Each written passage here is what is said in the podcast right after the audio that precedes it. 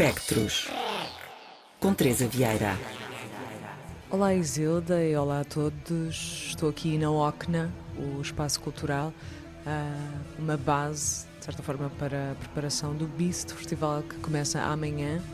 Neste momento não consigo pensar em outros filmes que não os desta programação que desenhamos em conjunto e, portanto, como tal, este episódio acaba por ser um bocadinho uh, uma ilustração também daquilo que se vai passar uh, durante estes dias no Porto. Como tal, gostava desde já dizer que amanhã temos uma cerimónia de abertura que, a nosso ver, é bastante representativa Uh, do programa do festival, nomeadamente porque apresenta três curtas-metragens de três realizadoras da Eslovénia, nomeadamente o Granny Sexual Life, Steakhouse e Sisters.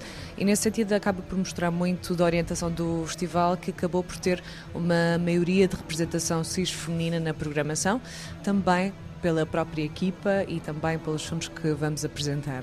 a cerimónia de abertura acontece amanhã, às 9 e um quarto, no Batalha, Centro de Cinema, um dos cinco espaços em que o Beast vai estar.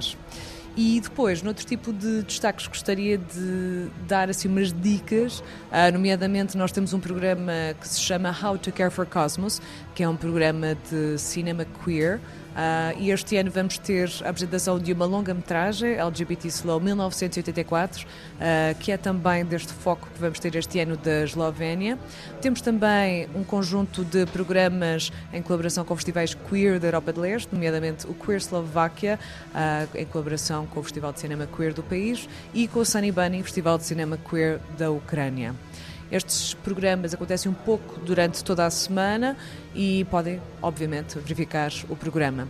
Em último destaque, última nota, gostaria de indicar o programa que vamos ter de post-porn, na verdade já falámos aqui neste espaço dos espectros. Acontece na sexta-feira, às 10 da noite, no cinema Passos Manuel, e acho que é uma proposta bastante interessante, no sentido em que vai ser possível perceber um bocadinho o que é, é este conceito de post-porn no cinema e de que forma as produções polacas, relativamente a este tipo de abordagem cinematográfica, acabam por relatar muito também da, de questões sociopolíticas do país.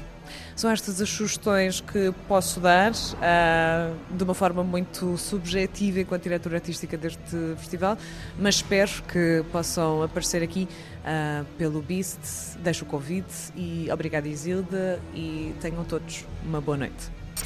Pontos de luz.